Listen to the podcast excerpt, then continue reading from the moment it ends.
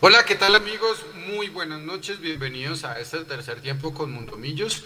Les agradecemos por supuesto su fidelidad, que Millonarios, o más bien que Mundomillos a través de Millonarios sea una de las transmisiones más vistas acá con los internautas, así que a todos ustedes un gran abrazo y muchísimas gracias por eso. Em, antes de empezar a dilucidar y, desmenuzar, saludando pues también a Juanse que todavía no tiene cámara, a Jason que ya tiene la cámara puesta, por supuesto ahí está Nico pilotando toda la parte técnica de Mundomillos. Antes de hablar de Once Caldas 0, Millonarios 2, primero, hay que hacer, de mi parte, quiero hacerles un llamado a la calma. ¿Por qué? Millonarios tiene tres partidos, tres victorias, dos de ellas le encajaron gol a Millonarios, pero hoy no pasó. Así que hay que tener un poco de la calma, los pies en la tierra. Lo más importante, soñar con cosas posibles desde el punto de vista de Alberto Gamero que sigue construyendo su proyecto. Y para mí, el día de hoy, aparte del llamado a la calma para todos ustedes, me parece que es el partido más redondo de Millonarios en la, en la era de Alberto Gamero, aún con todos los errores que tuvo Millonarios, sobre todo en salida y mala entrega de los pases. Millonarios ya sigue tomando velocidad crucero. Vamos a estar acá en este tercer tiempo porque ya vamos a palpitar, por supuesto, el clásico capitalino. Y nada, bienvenidos. ¿Qué tal Jason? ¿Cómo me le va? Buenas noches. Viejo Leo, me place saludarlo nuevamente a Nico que está ahí en el tema técnico, a Juanse, eh, con la tranquilidad Leo, yo creo que de ver un equipo que a pesar de las dificultades, de todas las aristas, de todas las vicisitudes que ha tenido que afrontar Alberto Gamero con la salida de muchos jugadores, eh, ya por ahí tengo una gráfica que, que, que, quiero que analicemos un poquito también, se fue Matías de los Santos en su momento eh, ya con el campeonato en marcha, se le pasa este semestre con el Chicho Arango, jugadores lesionados como Cliver Moreno, se lesionó en su momento Fernando Uribe, bueno, han sido una serie de aristas y de vicisitudes que ha tenido que pasar y afrontar Gamero, y con todo y eso, Gamero eh, tiene el libreto claro y pone a jugar a Millonarios bien. Hoy Millonarios fue superior de principio a fin frente a este Caldas, que si bien lo decía Juanse, eh, es un equipo que está en construcción por parte del profe eh, Lara, por, por, las cuestiones de 10 incorporaciones y todo el tema, eh, pues es un equipo que uno espera que en su, que en su casa proponga un poco más de juego. Millonarios hoy fue superior de, de, principio a fin, entendió el libreto, entendió los momentos del partido, creo que los cambios en el segundo tiempo, el ingreso de Guerra y de Ruiz le dieron a Millonarios un aire completamente diferente. Y rescatar obviamente eh, dentro del terreno de juego lo que está haciendo Harrison Mojica, eh, Leo, lo habíamos dicho eh, el semestre pasado, si a, si a Mojica le dan más minutos... Rueda de prensa. Bueno, rueda de prensa, vamos con la rueda de prensa. David Escobar de Win. Profe, buenas noches. Eh, Edgar, buenas noches. Felicitaciones por la victoria, profe. Eh, nueve puntos de nueve posibles y un equipo que es realmente vistoso y que uno le ve unas maneras en el terreno de juego bastante interesantes. Eh, ¿Ese es el Millonarios que, que vamos a ver o siente que, que, puede dar más en el trabajo que usted viene realizando. Y a Edgar, imaginamos que la, felicidad del segundo gol como, como, profesional y hoy entrar conectado en el partido, lo vimos muy bien, muy activo en, defensa y en ataque y finalmente eh, también logra eh, concretar el gol. Buenas noches para ti. Primero, eh, darle mucha fuerza a toda la familia Vanguero, a toda la familia de Felipe Vanguero, darle mucha fuerza, mandarle fuerza dedicarle este triunfo a la vieja allá en el cielo y que, y que tenga fortaleza. Y a todas estas personas que hoy todavía están peleando con ese, con ese virus que fortaleza.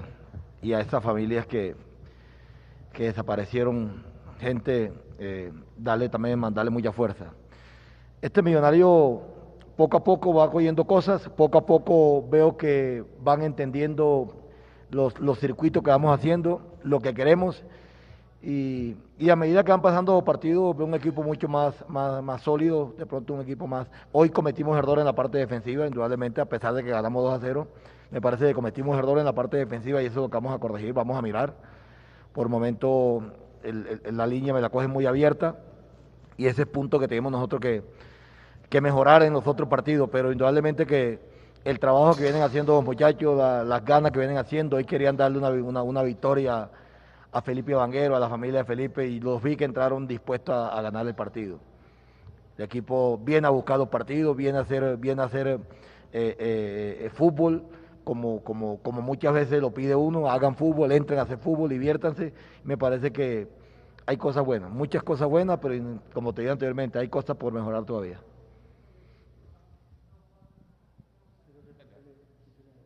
No, eh, eh, le, decía a Edgar que eh, imaginamos que la alegría por el segundo gol como, como profesional y que hoy lo vimos que entró muy conectado con el partido, con lo que el partido pedía, rápido, concentrado, ayudó en defensa inclusive y finalmente termina dándosele el gol como premio al esfuerzo.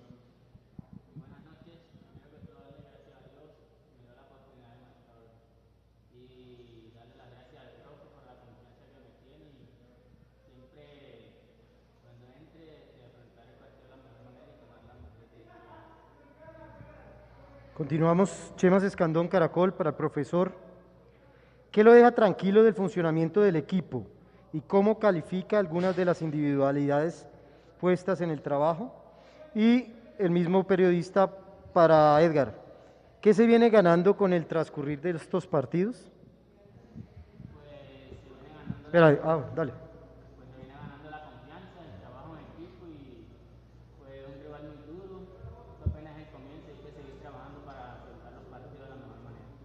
Profe, le repito, la, suya, ¿qué le deja tranquilo del funcionamiento del equipo y cómo califica algunas de sus individualidades? Un abrazo para Chema, también para ti. Eh, me deja tranquilo que el equipo hace mucha posesión de balón. Nosotros eh, hemos analizado estos dos últimos partidos, perdón, los tres con el de Everton. El equipo ha hecho 700, 650 pases y eso esto lo vamos, lo vamos mejorando poco a poco, una, una posesión progresiva. Eso me, me, tiene, me tiene tranquilo, que el equipo cuando, cuando sale a la cancha sale con esa mentalidad de querer jugar. El inicio del juego que estamos haciendo todavía no está, perfecto, no está perfecto, pero poco a poco lo vamos mejorando, pero tenemos el inicio del juego. Y me deja tranquilo lo que es la presión alta. La presión alta que está haciendo el equipo en todos los partidos es, es importante para nosotros porque le generamos desconfianza al rival y muchas veces hemos quitado balón. Entonces, poco a poco vamos, vamos corrigiendo, Chemas. Casa Azul con Mundo, Rafa Puente, profesor. Felicitaciones, puntaje perfecto en liga. Algunos errores en salida fueron evidentes en el partido, sobre todo en la primera parte. En la charla entre tiempo, eh, ¿tocó el tema?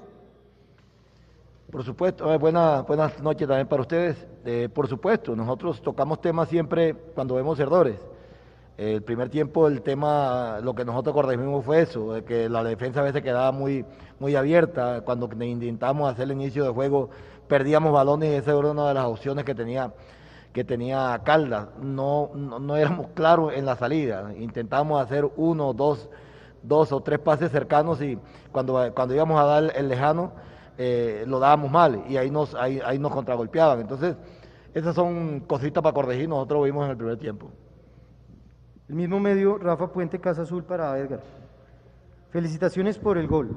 ¿A qué debe el nivel suyo superlativo que viene mostrando y aún más en este partido? ¿Y cómo afrontar el compromiso con Santa Fe?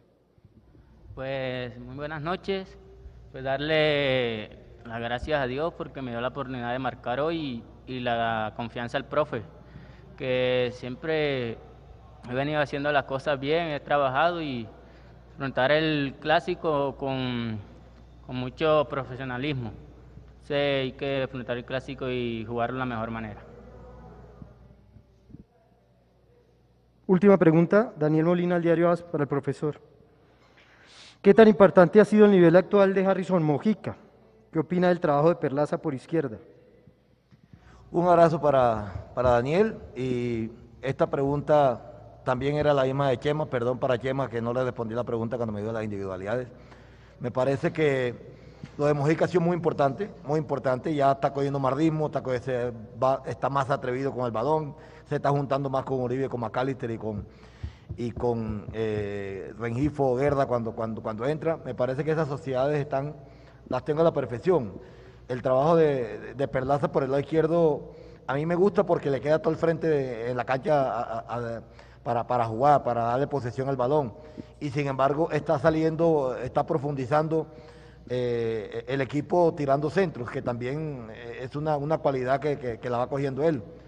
De, de, resto creo que son los jugadores que venían, venían actuando, venían actuando desde el semestre pasado y, y cada día, cada día que veo que pasan partidos, para nosotros hay pa cosas para corregir, pero hay cosas muy buenas. También el trabajo de Erdogan, el trabajo de Erdogan para mí es muy bueno, muy bueno. Hoy, hoy, hoy, hoy, hoy Ginás también con, con, con Vargas fue, fueron sólidos.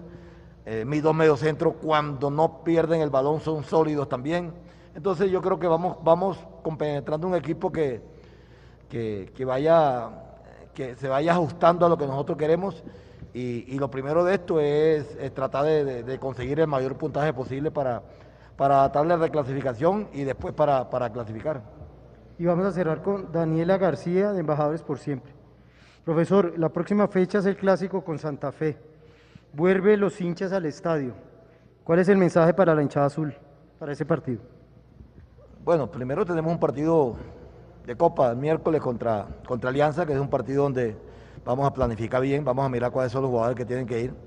Y el día del clásico, yo creo que es una felicidad hoy ver el equipo, el, el, estadio aquí de Palo Grande con gente, ese, ese es alivio para uno.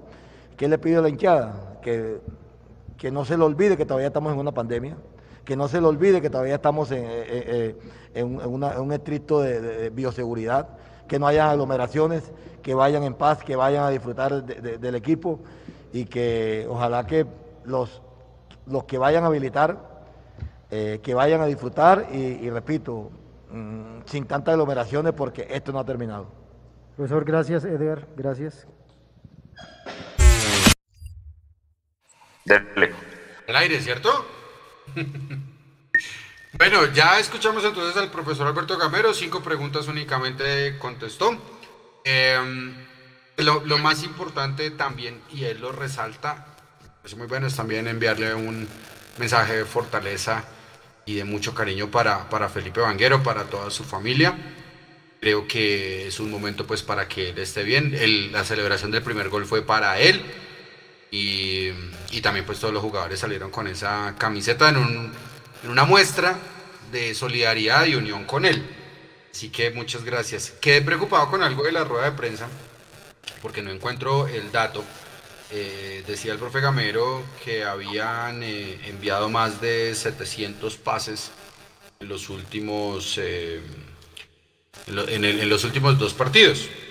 Y también había dicho al principio de tranquilos, vamos todos cómodos y calmados. No hemos ganado nada, entonces pues hacer un llamado a la calma precisamente por eso. Y yo digo que para mí fue un partido redondo. Hay gente que, por supuesto, no, no, no piensa exactamente lo mismo y están en todo su derecho. Pero estoy leyendo acá, Millonarios en, las, en los únicos ítems que perdió contra el Once Caldas en cuatro. A Millonarios le bloqueó, o sea, más bien, eh, hubo cuatro disparos bloqueados del Once Caldas. Once Caldas tuvo más fueras de juego que Millonarios, cinco. Hubo siete tiros dentro del área y cuatro paradas por parte del portero. Pero en otros ítems, por ejemplo, Millonarios tuvo la mayor posesión del balón con 54%. Más tiros totales, más tiros a puerta, más tiros de fuera del área, más ocasiones claras, más ocasiones claras fallidas, más tiros fuera del área y así seguiríamos enumerando un montón de cosas. Entonces por eso yo digo que es un partido redondo. Los pases del día de hoy fueron 459 y de ellos el 82% completamente precisos. No solamente por los datos, sino también por lo que vemos en el terreno de juego. Juanse, ¿Qué le parecen no solamente los datos que usted los va a desmenuzar? Porque usted ya le envió a Nicolás las gráficas de lo que le preocupó de Millonarios el día de hoy y eso es donde nos vamos a centrar para, claro. para mostrarle también a la gente que piensa que no fue un partido redondo, que las opiniones son completamente respetables, pero en qué falló Millonarios el día de hoy, aún ganando 2 a 0. Vea, a mí que me preocupo, y bueno, Nico ahí cuando pueda póngase esa que mandé de los pases errados, porque claramente, pues, si uno mira el, el colectivo, pues 82% está bien, digamos que normalmente para mí, siempre cuando esté por encima del 80, de alguna manera muestra una buena entrega, y partidos que han estado peor para Millonarios, pero es que claro, cuando los pases malos vienen de los dos centrales y de uno de los volantes de marca, que en este caso fue Pereira, pues el equipo queda, queda mal parado. Yo creo que ahí, pues obviamente por un lado el Once Caldas que no decidió bien, pues porque, no sé, eh, fíjese que en el amistoso, por más de que fue amistoso con Nacional, pues Nacional sí cobró, pues porque obviamente tienen tipos que toman mejores decisiones, entonces ¿Qué me, me, deja tranquilo? Pues que Alberto Gamero reconoció, ¿no? Reconoció esa mala entrega en la parte de atrás, porque esas malas entregas pueden pasar factura y pues obviamente partidos muy cerrados eh, no es tan fácil remontar y, pues claramente, y lo decíamos con Jason en la transmisión, no, Juan Pablo Vargas es un tipo que saca también el balón desde atrás. Creo que, que, que, ha sido reiterativo, por lo menos en los últimos dos partidos. Vea que con Everton la embarró, eh, con Ginás, con Nacional también iba embarrando, señor. No sé, perdón, le tiro el bus. Eh, la gráfica que ustedes están viendo en este momento es la gráfica de pases cerrados de Juan Carlos Pereira. Malos, ajá. Confundiendo, ¿vale? Ah, ahí tienen el número. El 21 es Juan Carlos Pereira y ya Juan Nico pone ahorita la de Ginás y la de, y la de Vargas, que si uno mira los tres, pues el que más, ahí está, vea, el 26, Ginás, ahí está mostrando Nico. Y Vargas, pues fue el que en teoría tuvo más malas entregas hoy y pues eso al final casi, casi nos pasa factura. De hecho, y si quiere ahorita leo, pues antes de que, de, después de que Jason, perdón, de, de, su opinión de las malas entregas, curiosamente una mala entrega de Pereira y Vargas es la que da pie al gol que le anulan para mí eh, legítimo al, al Once Caldas. Jason.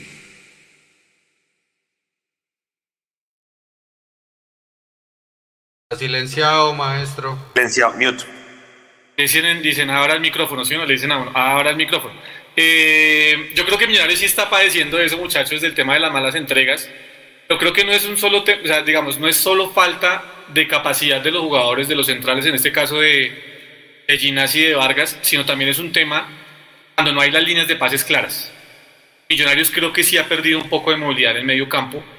Eh, Pereira muchas veces se esconde y no es una, digamos, una opción clara para que los centrales puedan descargar y Mojica muchas veces, que eso es algo que tiene que corregir Millonarios porque lo tiene que ir corrigiendo con el funcionamiento total, también se queda muy incrustado detrás de los dos volantes de marca del equipo rival. Y eso está bien cuando Millonarios tiene la pelota y ya está, digamos, en fase de ataque. Pero cuando usted apenas está tratando de darle inicio al juego, Leo, eh, creo que ahí es donde se complica Millonarios y por eso quizá pueden venir las malas entregas. Y eso súmele también que Macalister muchas veces se pega demasiado a la línea de cal por el costado occidental o por el costado izquierdo del terreno de juego, por donde se encuentra en ese momento, y eh, eso también evita que Juan Pablo Vargas, digamos, tenga un receptor en él para poder salir, para poder salir claro. Creo que esas para mí también son, más allá de los errores y de que a veces pueden verse, eh, digamos, eh, un poco apresurados los centrales de Millonarios en ese, en ese ítem, también es el tema del movimiento que tiene Millonarios en el medio campo que no le está facilitando a estos centrales poder descargar y darle el inicio de juego claro a Millonarios. No sé qué opinan al respecto.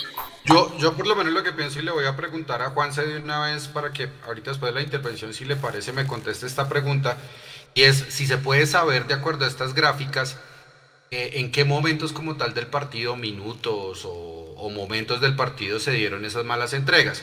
¿Por qué? Porque es que Millonarios, la verdad, no palideció hoy al Once Caldas. Y a pesar de que Millonarios, insisto, entregó mal el balón con tres personas que tienen buen pie, empezando por Pereira, empezando por Vargas y por último con Ginás, aún así Millonarios tuvo muchísimas opciones para rematarle al arco a, a Once Caldas. Ahora, también es importante que Millonarios sepa resolver problemas que le pueden crear los contrarios. ¿A qué voy? En el partido que nosotros vimos con Quindío, Millonarios fue más... Eh, lo, lo, lo, guardaron, lo cohesionaron mucho más en el medio campo. Millonarios sí padeció algunos pasajes contra el Quindío, cosa que hoy no pasó contra Once Caldas. Y también hay que decirlo, porque Once Caldas fue un equipo bastante eh, desalineado y un equipo que no supo cómo contener las líneas. Y ahora, errado. Eso sí fue completamente errado en los pases, no tenía definición, no tuvo muy buena precisión.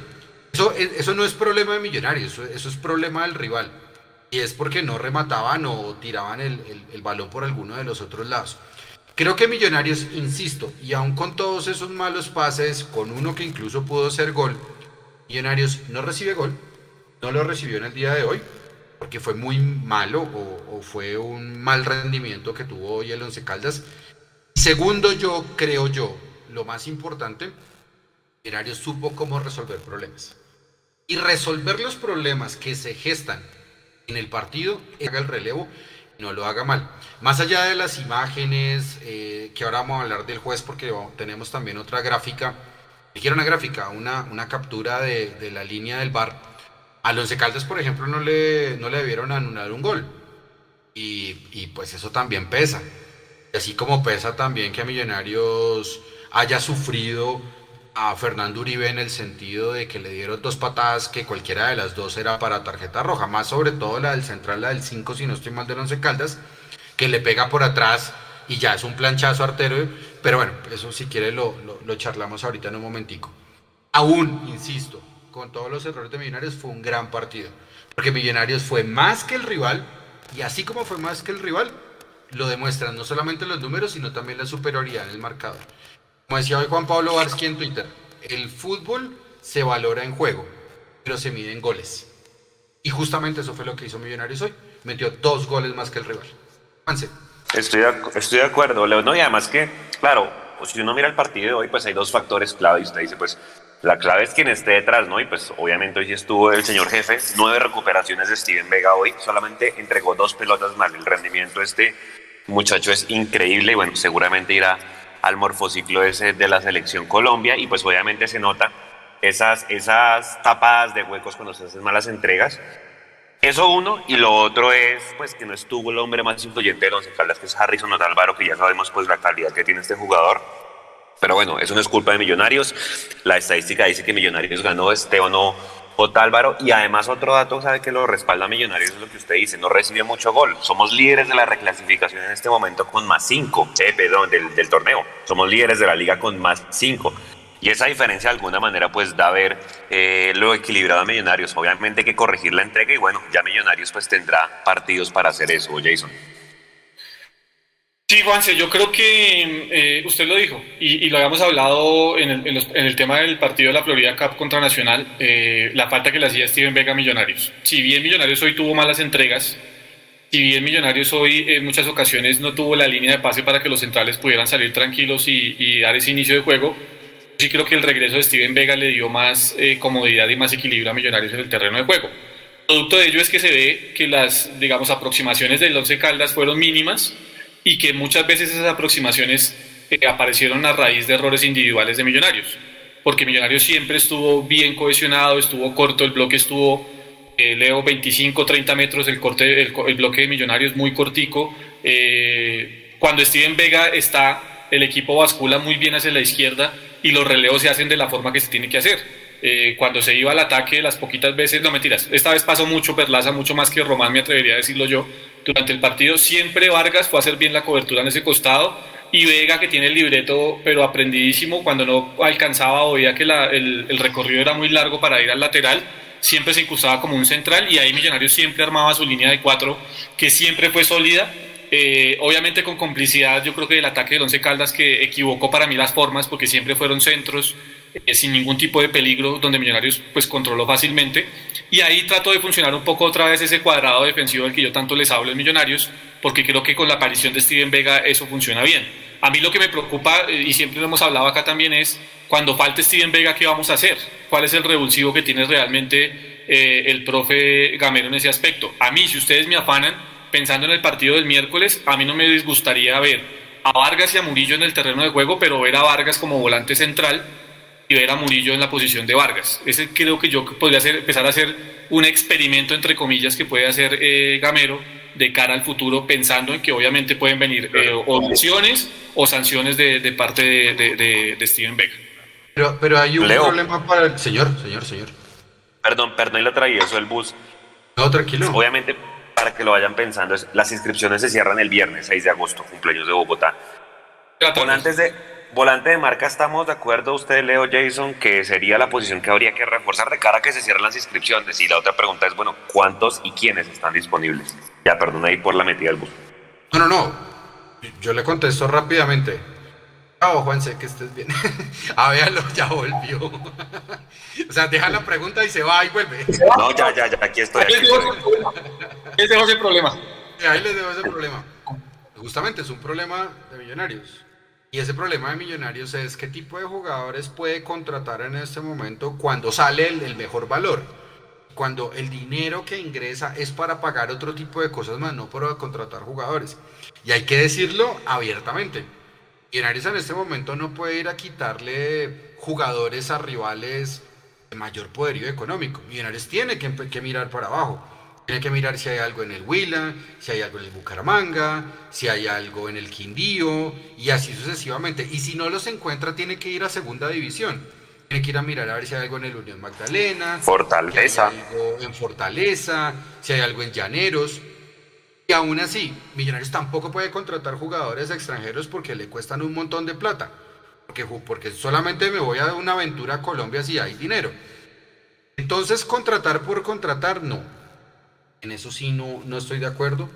No, tampoco conocemos como la voz cantante y sonante de, del director deportivo de Millonarios para decir, es que este es el esquema que nosotros estamos utilizando y estos son los jugadores que nosotros estamos buscando pero pues no lo sabemos. O sea, ni siquiera sabemos el arquetipo de jugador que podría venir a Millonarios de parte del director deportivo del mismo.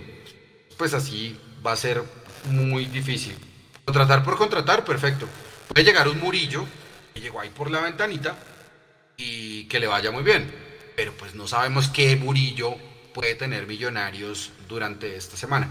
Yo, yo quería atravesarle el bus a, Juan, pues ahorita antes de decirlo, que mire que casualmente los jugadores, los tres jugadores que eh, entregaron mal el balón, son los que están casi mejor calificados por encima, eh, perdón, por debajo de Harrison Mojica. Juan Pereira tiene 7.4, Ginas tiene 7.2 y Juan Pablo Vargas 7.1. Según los algoritmos, porcentaje de previsión de Pereira 85.7, de Ginas 88% y de Juan Pablo Vargas 79.2, uno de los que de los que menos porcentaje de buena entrega de balón. Los números a veces son muy mentirosos, ustedes se acuerdan eh. del lillo, las tangas, que muestran lo más importante, las estadísticas, pero vuelvo otra vez, me quedo, me quedo en lo mismo. Millonarios puede jugar mal en ciertos momentos del partido, pero en general, después del resultado, Millonarios pasa con sobrada nota.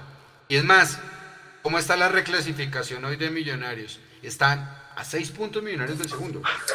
Y ojo, no puede estudiar el miércoles, que era la pregunta de Juanse. Segundo no cuenta, Leo. Que pues es el Tolima. Está a 10, a 10 de Nacional, que es el tercero, ah, porque el segundo ya va. Está a 10 de Nacional, pero, pero solamente por posición estadística pues, está a 6 del segundo. Pero otra cosa importante, para el miércoles, ¿ustedes creen que se debería o sea, yo no estoy diciendo que con los otros jugadores se vaya a despreciar eso. Pero es que la Copa da cupo a Copa Libertadores también. Esa es otra forma de llegar a la, a la anhelada Más rápida. Libertadores. Más rápida, por ejemplo. Millonarios puede tener un bajón. Y eso es perfectamente normal en cualquier equipo. No es normal que un equipo se sostenga durante todo un año y menos en este fútbol colombiano. Así que si es una forma más rápida, tampoco se puede descuidar lo que pase el miércoles y hay que cobrar revancha de la anterior Copa con Alianza Petrolera.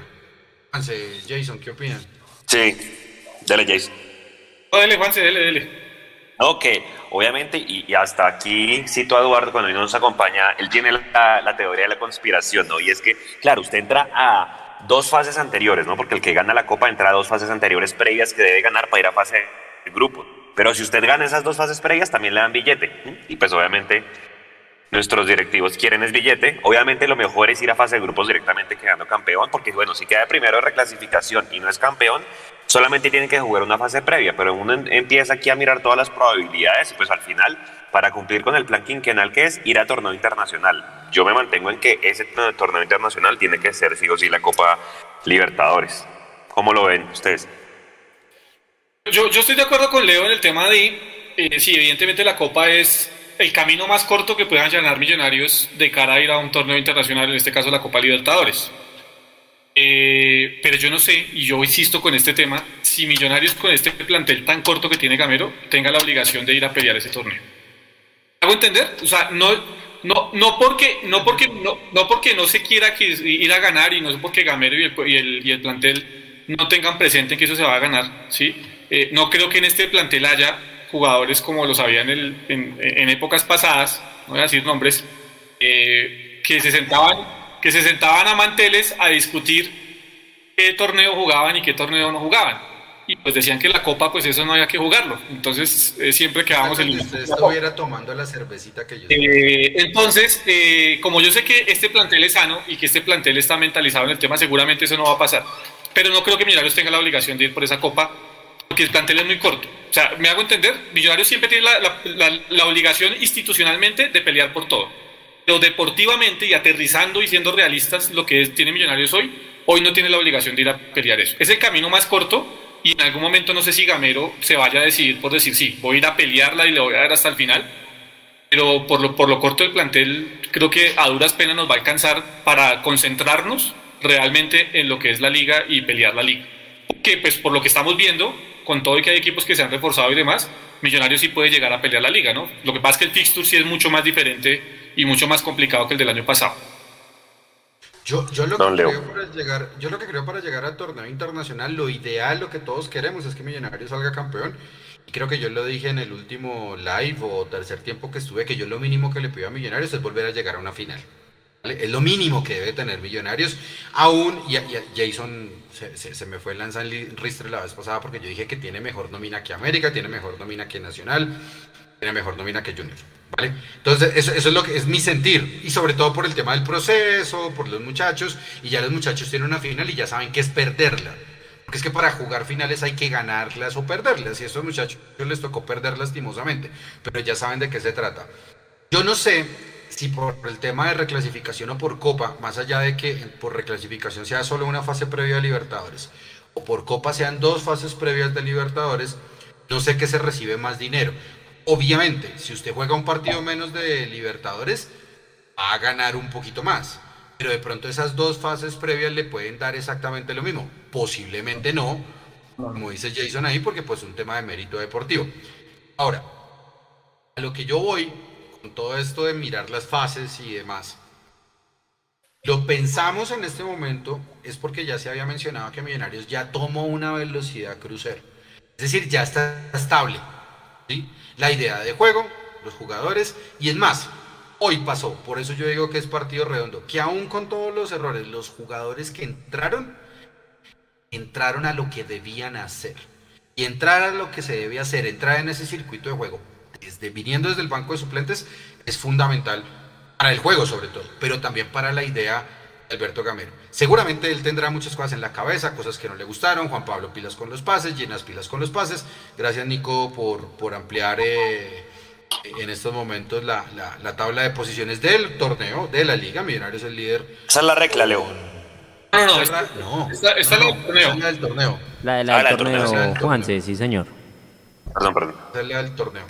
Entonces, para, para terminar mi, mi intervención y darle paso a Juanse, de cualquier forma, lo que se debe valorar y lo que yo valoro en estos momentos de Millonarios, mucho tiempo después, es que hay idea de juego, pero lo más importante, empieza a haber estilo. Y Jason me entiende con lo que acabo de decir. el estilo de Millonarios, y Juanse también, y por supuesto Nico, el estilo de Millonarios es en estos tres partidos salir a proponer. Y si usted sale a proponer, tiene más oportunidad de ganar. Con todos los errores, pero Millonarios ha ganado los tres partidos porque tiene ya el estilo y la impronta de proponer. Le van a meter goles, como a cualquier equipo, pero no son tantos. Curioso, Leo, ¿no? Muy bueno.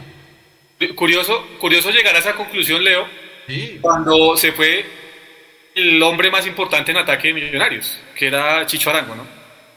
Eso habla que Millonarios, Juanse, no, no depende de un jugador o de un apellido o de un número, sino depende realmente del colectivo.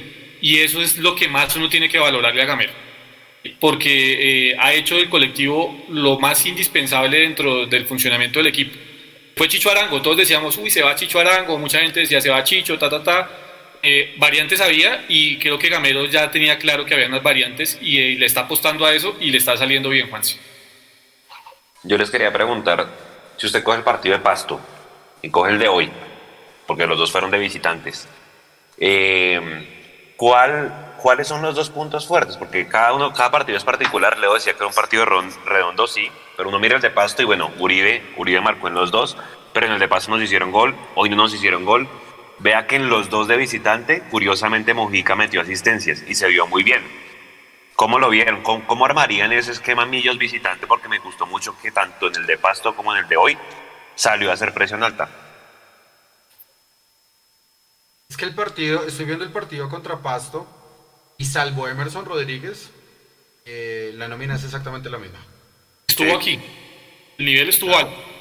Él estuvo alto. Pero, pero también ese nivel, Jason, es porque Emerson estuvo muy bien esa noche. No, no, no, eso digo yo. O sea, es que, es que ya hay un patrón de juego y lo hemos venido hablando. Ya cuando usted identifica el patrón de juego de Millonarios, va, va a tener bache seguramente, porque yo, yo lo insisto, la clave del éxito de este equipo va a estar en cuánto tiempo Gamero puede hacer que, este, que estos muchachos sostengan este nivel. ¿sí? Ojalá cuando entre, pues digamos, eh, ¿cómo se dice la... ¿Cómo se dice en el ciclismo, Leo? Que cuando le entra la pálida al, al, al ciclista, Pájara. la pájara, exactamente, gracias. Cuando les entre la pájara, porque seguramente va a pasar, eh, sea cuando Millonarios ya tenga una buena cantidad de puntos y haya tiempo para, para recuperar y para trabajar, ¿sí?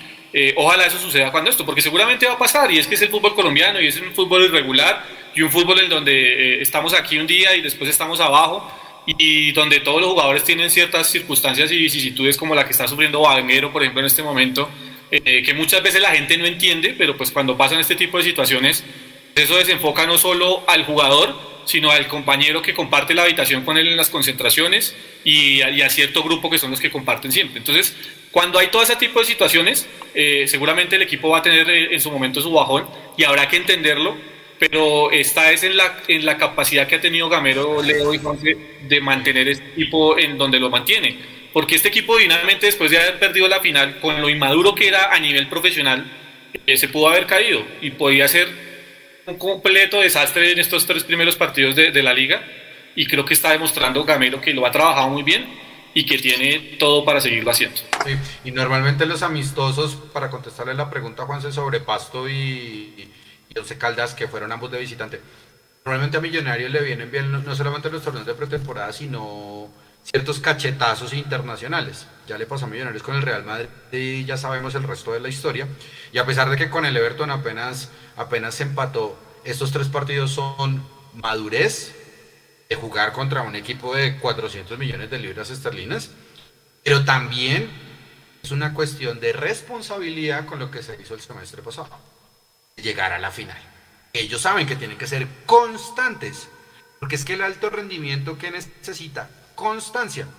¿Cuántos Juegos Olímpicos, si ustedes han visto Olímpicos y todo eso, cuántos Juegos Olímpicos llevaba Yolimar Rojas detrás de, de Caterina Ibarwen? Tres. Tres. Y él empezando en el primero y después con los dos con medallas en el caso de Caterín y hoy Yulimar récord. Récord olímpico, hermano. ¿Eso qué quiere decir? Mundial. Proceso, constancia, aprendizaje. Hermano, eso es lo que uno debe copiar y eso es lo que nos muestran los Juegos Olímpicos. Las personas que llegan a ese tipo de eventos muy diferentes de los mundiales de fútbol, porque es muy diferente el olimpismo de un deporte particular, en el olimpismo, ¿qué es lo que se premia? El proceso. Y cuando usted premia el proceso, la lesión le puede pasar, una caída, salud mental y un montón de cosas adicionales.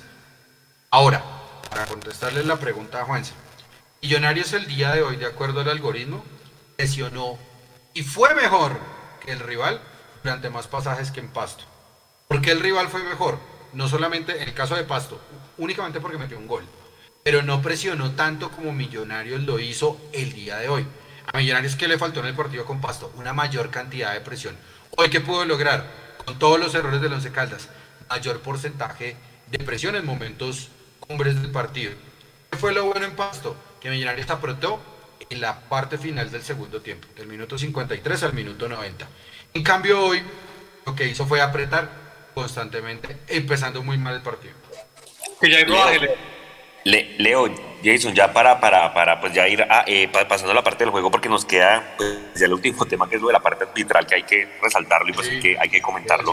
Sí, mira, tanto el ahí la pantalla. fuera, sí, tanto el fuera como el, como el de Uribe. Ahí Nico le estoy mandando una foto nueva que se ve más claro el pisotón desde atrás de este uruguayo a, a Fernando Uribe.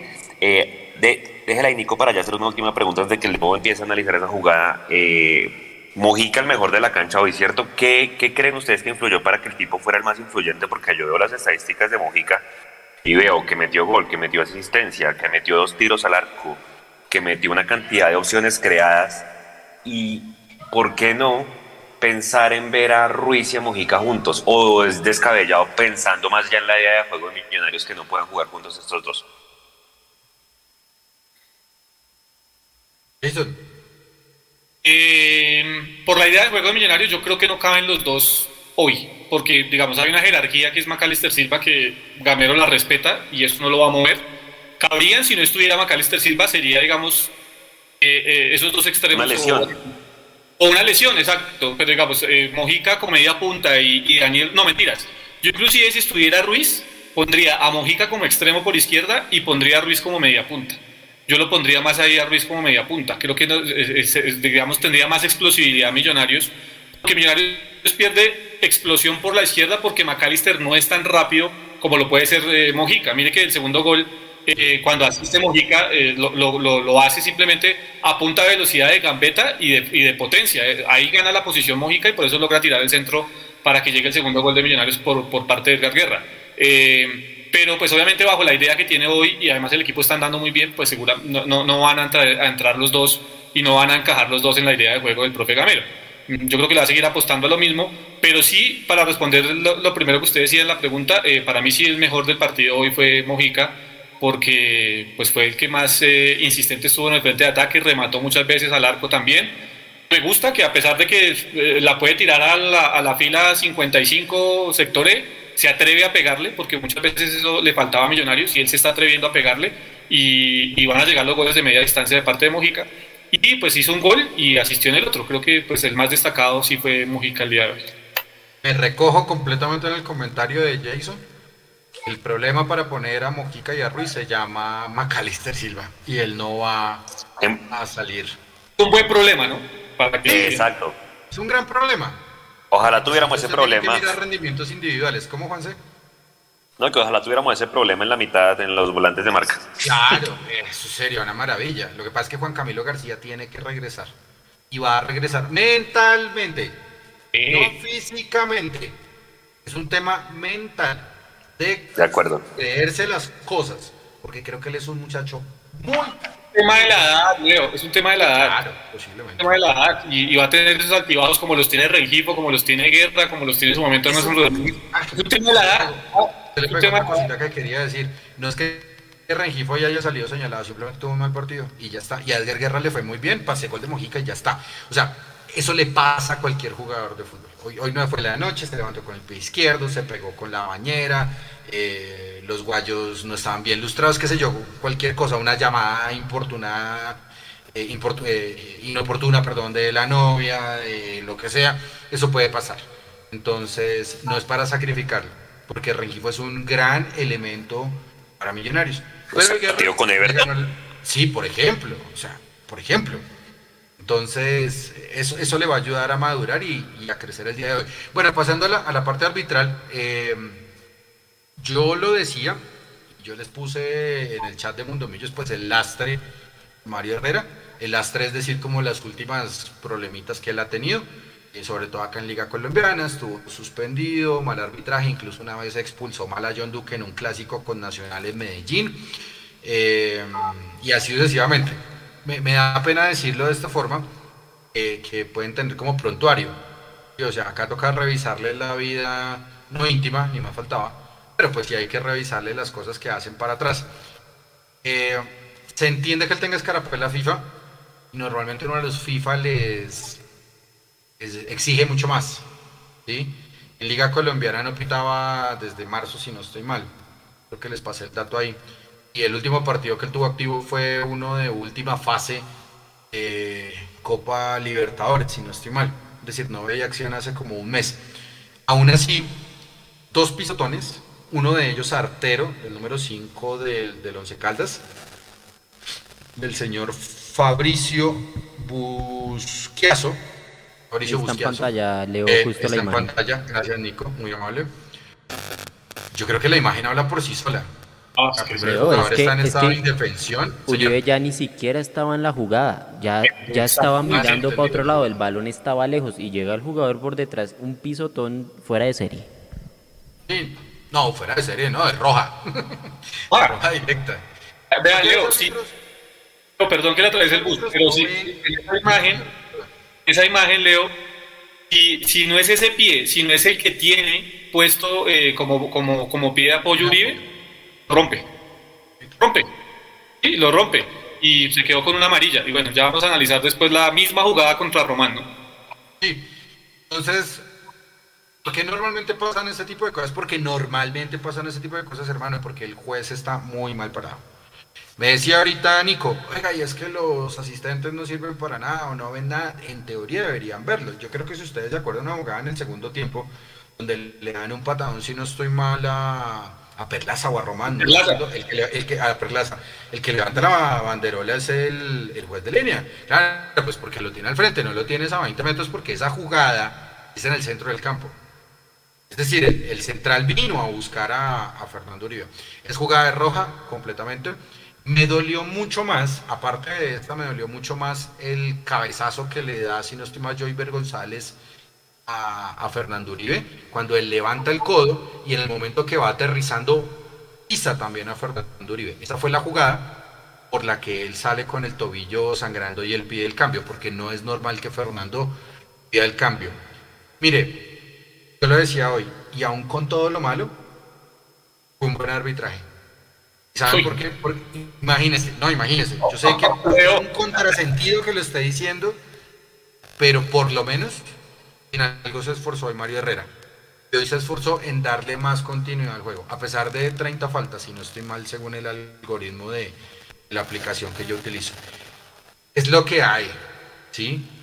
Y me sorprendería mucho, y lo voy a decir muy cariñosamente, me sorprendería mucho que el clásico capitalino lo pite un árbitro bogotano llamado Andrés Rojas. Ojalá no pase. Eso es derrotando. Hermano, puede ser. Pero, pues, eh, Andrés Rojas es bogotano y creo que tiene ganas de resarcirse. Entonces todo puede, todo puede pasar. En lo malo, en todo lo malo que pasó hoy disciplinariamente, Mario Herrera dejó jugar creo que si no estoy mal y, vemos mañana, creo que este es uno de los partidos con mayor tiempo efectivo de juego de la liga para esta fecha. Si sacan la estadística. Leo, Leo, Leo la del fuera de lugar. Perdón, Juan, me deje de lado la de Román, ¿no? Porque es que es la misma jugada. Eh, eh, es que este 5 va y le pega a Uribe y le hace lo que le hace en el primer tiempo, ¿no? Era roja directa, él consideró que era solo amarilla porque le muestra la tarjeta amarilla en el segundo tiempo tiene la misma jugada con Román. Va y pisa en el mismo pie, en la misma jugada de espaldas, en el mismo tobillo, pues en el tobillo de Román eh, lo pisa. Y ahí debió haberle sacado, si consideró que la primera era amarilla, pues la segunda, porque era la misma jugada, también tendría que ser amarilla. Ni siquiera le mostró, o sea, no le mostró la tarjeta amarilla porque sabía que tenía que expulsarlo. Sí creo que Mario Herrera quedó debiendo mucho en ese aspecto. Y pues ya vamos a analizar el otro aspecto, que es el tema del gol que también le quitan a Once Caldas. Sí, en el caso del, gol del Once Caldas, pues es un gol completamente legítimo. Recuerden que lo que se mide, y ya Nico va a poner la, captura de pantalla, eh, lo que se mide como tal es la última extremidad eh, en posicionamiento de, fuera de lugar. Y pues es el pie derecho de Juan Pablo Valgas el que termina habilitando por zona izquierda al Once Caldas. Otro error que puede pasar, pero peor de imperdonable, que si ustedes ven bien la gráfica, pues está bien parado. Yo, no, no tiene ni 5 metros adelante. Si tuviera 5 metros adelante esa jugada, le digo, ah, no pasa nada. Hasta levanta más la bandera. Si está 5 metros atrás, también la levanta, pero es que está bien posicionado. Eso es un mal endémico. Ya nos hemos casi cansado de decir lo que eso pasa. Pero, pues, otra lección más. No hay que jugar contra los árbitros. Hay que revisar es cómo pueden perjudicar y cómo pueden beneficiar a Millonarios hoy. Millonarios hoy se fue con la valla invicta por un error arbitral, también hay que decirlo. Y no sabríamos si ese gol de Once Caldas lo hubiera metido mucho más en el partido, porque también remató, remató en el partido Once Caldas, que le hizo desordenada y horriblemente, listo, pero lo hizo también. Y nos puso, no a sufrir, pero si hubiera pasado ese, ese gol invalidado, estoy completamente convencido que de pronto, quién sabe, otro sería el cantar. Bueno, ya casi nos vamos despidiendo. Juanse, ¿qué se le queda en el tinterito? Nada, no, a la gente, muchas gracias a toda la gente que fue, mucha gente fue, yo no me esperaba esa asistencia de Manizales, qué interesante. Lo más importante es que se porten bien, porque es que hoy se cumplía una sanción de creo que era dos años, tres años, no, no sé cuántos años fueron, de que el público de Millón no podía entrar a Manizales. Por favor, pórtense bien, ya devuélvanse juiciosos a casa, no hagan males allá en el estadio, de verdad que eso depende que les sigan abriendo las puertas. Ojalá igual la gente que va a Barranca Bermeja, no se ha hablado nada de hinchada visitante, pero que se porten bien es lo más importante. ¿Cómo se eh, ya Manizales? Ah, no sé, por ahí en algunos videos, yo la verdad no lo he visto. No, según su concepto de millonario, en términos generales, con algunos errores y lunares, se portaron bien. Muy bien, bien. ese concepto. Sí, sí, sí. Pero no, verdad, de, de, de, verdad la gente, y pues a toda la gente que ve el clásico, pórtense bien, eh, medidas de bioseguridad, porfa. Obviamente es difícil decir no se abrace, no salte, pues porque a ver, hace año y medio no vamos al estadio, pero bueno, por lo menos con los suyos, eh, guarde el distanciamiento en la medida de lo posible. Yo sé que no es fácil, ahí estaremos hablando a mitad de semana de eso. Vamos a tener mucho, mucho movimiento esta semana porque mañana el post partido, el miércoles hay partido, hay tercer tiempo pilas. El jueves hay una sorpresa para todos ustedes. Hay un live muy especial. No les vamos a decir de qué es todavía. Les vamos a decir por nuestras redes entre semana. El viernes juegan las embajadoras. Y el sábado hay clásico. De mi parte, pues no es más. Millonarios líder en ambos lados, tanto en la regla como en la liga. Eh, cosas por mejorar siempre hay, pero bueno, estamos en la fecha 3 y Millonarios, como dicen ustedes, ya tiene una idea de juego. A todos, de mi parte, muchas gracias por haber estado en la transmisión y en este tercer tiempo. Nos vemos esta semana de nuevo.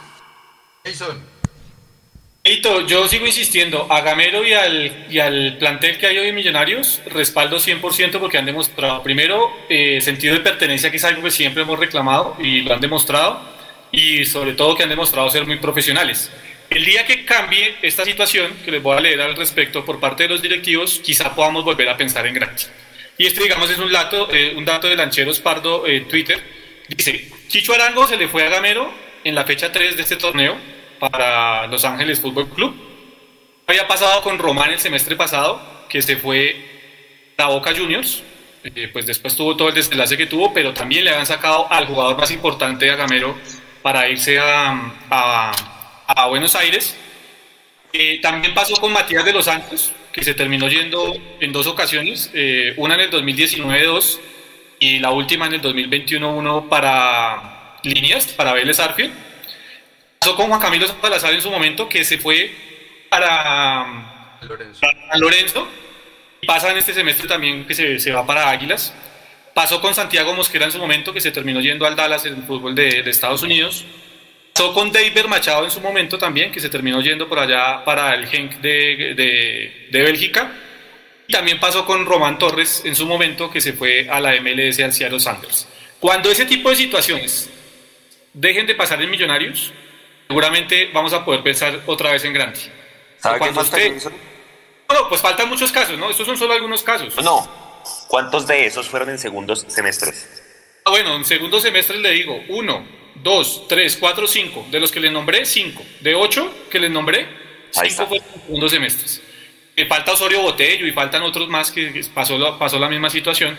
Pues el día que Millonarios corrija eso y realmente blinde la posibilidad a que el técnico cuente con su plantel profesional y la idea de juego se vaya realmente a largo plazo, seguramente volvemos a pensar en grande. Mientras eso no pase, eh, vamos a tener que depender mucho de la capacidad y del profesionalismo del técnico y del plantel. Jason, gracias. Mechu, ¿dónde está? Yo, Mechu. Está, Mechu, bienvenido. si está en Chipre, quiero saber si está ahí en el... ¿En Andorra? si ya comió acordeones en la Suiza. Ya, ya. ¿Si me escuchan ahí? Sí. Sí, sí, sí, sí. sí, claro. Buenas noches, ¿cómo están todos? ¿Felices o no? Ya, cerrando programa, maestro. Ah, bueno, trae buena hora entonces. sí, me chiqué, ¿cómo lo vivió? Eh, no, nada, estoy en un bus. ¿Cómo lo vio usted que lo vivió allá? Estoy en un bus, ya vamos de regreso a Bogotá y yo digo que lo único que tenemos que corregir son las malas entregas. Hoy dejamos servido alcaldas cuatro veces por errores en, las, en, las, en esa primera entrega saliendo de los centrales y de Pereira. Menos mal, Juan David Pérez estaba jugando muy ansioso, como que quería jugarse un partido aparte contra nosotros. Y por lo demás creo que Millonarios lo ganó muy bien. Sin contar esos errores en salida, creo que lo ganamos muy bien. Al final, yo lo decía ahorita en mi cuenta de Twitter, la hinchada de Caldas estaba desesperada, desesperada. Al final cantaban el movete, pidieron la cabeza del técnico feo, a la salida fueron y golpearon la puerta del, de donde se parquea el bus ahí a, a putearlos a todos. Entonces sí, uno cuando juega de visitante tiene que hacer eso, tiene que hacer poner a la hinchada local en su contra, como hizo el América contra nosotros el 5 de junio, puso la hinchada en contra. Eh, y eso fue lo que hizo Millonarios. Caldas empezó como más aplicado, Millonarios se demoró muchísimo en patear arco. Creo que la primera, el primer mate al arco es el gol, el de Mojica. Y, después de eso, Millonarios controló el partido muy tranquilamente, lo ganamos muy bien. Y, qué bueno, qué bueno que haya regresado al fútbol con público con una buena victoria sobre el Once Caldas, compañeros. Pues imagínense volver con público y que ya le estén tocando la puerta para que se vaya el técnico. Uy, qué no regreso. Y no regreso. El Cali también volvió ayer y perdió. Vea que me encontré con un, con un amigo. Vea, salude. Saludos. Nombre. Alexander de Bogotá, a Manizales. ¿Cómo? Es el vecino del, del bus resultó ser fan de Mundo Millos, entonces quiso unirse a la charla. Muchas gracias. bueno, buen regreso, muchachos. ¿Qué se va tomando en ese bus? Una póker, voy, voy con una póker. Ah, ok. Nada, ¿Viene, por, aguardiente cristal? ¿Viene, ¿Viene por tierra hasta Bogotá? Claro. ¿Cuántas horas? Siete horitas. Como ocho, nueve. Bueno, a dormir y a descansar. Buen regreso. Sí, sí, porque la jornada ha estado larga. Sí, señor. Estados Unidos, Bogotá, Manizales o Pereira directo. Estados Unidos anoche, eh, Pereira esta mañana, Manizales y ahora Manizales, Bogotá en bus. No, qué hora le va a quedar tiempo de ir a comer acordeón en la Suiza. Ahí tienen, ahí tienen lo que se hace, lo que hace Mundo Millos por está por llevarles a todos ustedes. Hecho. Buen regreso. Señor. Sí, sí, gracias. a todos en, el Palo Grande. Muchas gracias, Mechu, por todo el cubrimiento. no, un abrazo grande a todos y un saludo. y nos encontramos el día del live, no el jueves. Sí, señor. Aquí le el miércoles, ¿qué partido? En el chat. Perdón, sí, sí, sí. No, el miércoles es el partido, sí, tienes razón.